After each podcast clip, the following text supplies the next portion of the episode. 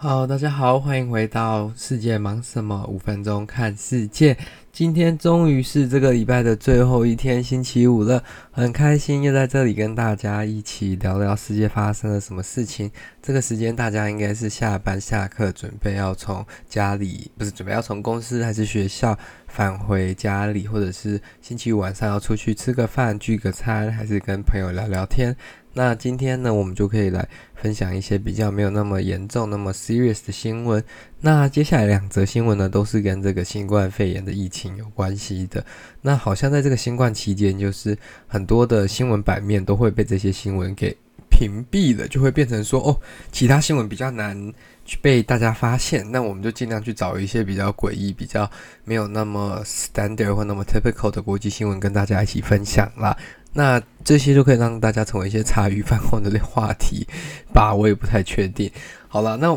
大家也知道，就说这个疫情已经这样持续了几乎快要一整年了。那现在在很多欧美国家，不管是美国、加拿大、英国，在这周或者是下周或者是在近几周，就会开始这个新冠肺炎的疫苗施打。那这个疫苗究竟有没有效？目前的研究是说效果蛮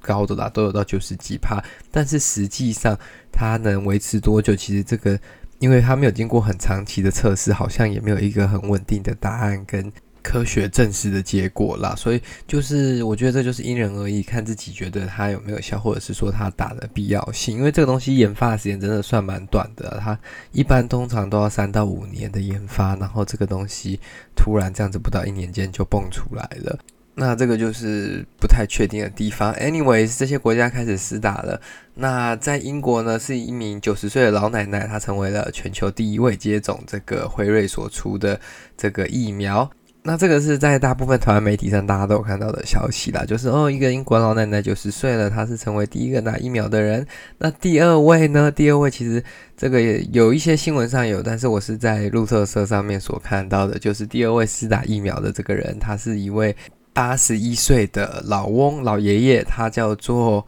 William Shakespeare，就是威廉莎士比亚。这个就跟以前的那个大作家 William Shakespeare，他的同名同姓，他完全没有任何一个拼音是不一样的地方。那这个其实还蛮好笑的啦，这其实还蛮让人会心一笑，就是蛮特别的啦，就是说。这个这样子还会被大家注意到，而且这代表说，不管是现场的护士啊，还是什么，可能媒体就有注意到，哦，这个人居然叫 William Shakespeare，就是还蛮好笑的，居然有人同名同姓，而且是跟一个以前这么有名的作家嘛。那就有人开玩笑说，哦，这个已经是四百五十六岁的 Shakespeare 来打疫苗了。那有人说，哦，那是不是可以把它改个改成一个那种有节奏？因为 Shakespeare 的那个写作，他的作品都是有一个节奏性的嘛。那就是把他的这个打疫苗的写成一个故事，写成一个 play，写成一个剧这样子。那英国目前总共是订购了四千万剂的疫苗啦，就是因为每一个人需要打两剂，所以这是有两千万人的份。那这些呢，第一批就是给八十岁以上的年长者跟第一线医护人员。那这个第二剂要在二十一天后接打第二剂。那也不确定说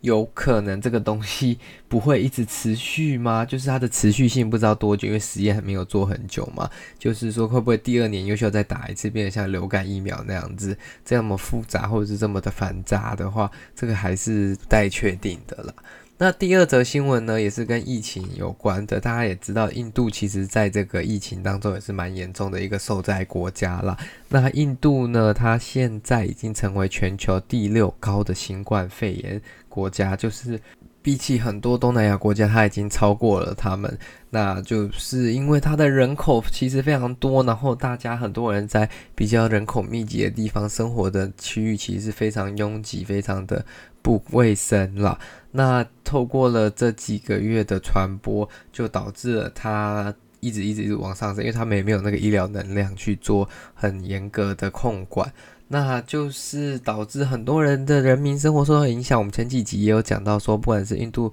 学生、印度小孩被卖去当童工啊，还是印度妇女开始在玩股票啊，那今天要讲到的是这个印度的一对新人啦，就是他们在。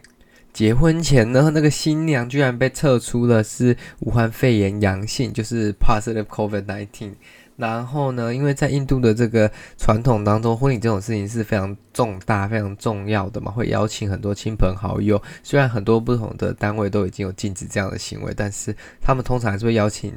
一些啦，不会太多，可能没有以前那么多，但是可能还是蛮多的。但是因为他现在确诊了，他就被必须关在一个类似隔离中心。那他们就同意说，哦，因为结婚啊跟婚礼在印度传统当中的重要性，他们。允许这个新娘跟新郎按着原计划结婚，那就是把一些重要的贵宾呢，请他们穿上整套的防护衣，然后还有他的不管是爸爸妈妈啊、亲朋好友，就重要的几个，然后还有证婚人啊那些一起走到这个隔离中心里面去执行这个婚礼。所以你会发现，除了新郎跟新娘，新郎也有带，就是带一些这些 protective equipment，像口罩、眼罩这些，但是呢，他们还是。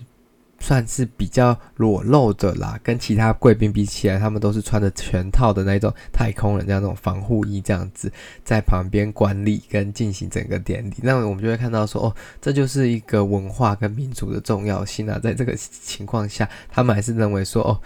这个婚礼还是必须进行。那进行完之后，两个人再继续隔离，继续慢慢疗养，然后再出院这样子。那这个东西其实就看得出，这是他们印度文化的特色跟地方啦。那这个东西如果在台湾，我相信我们的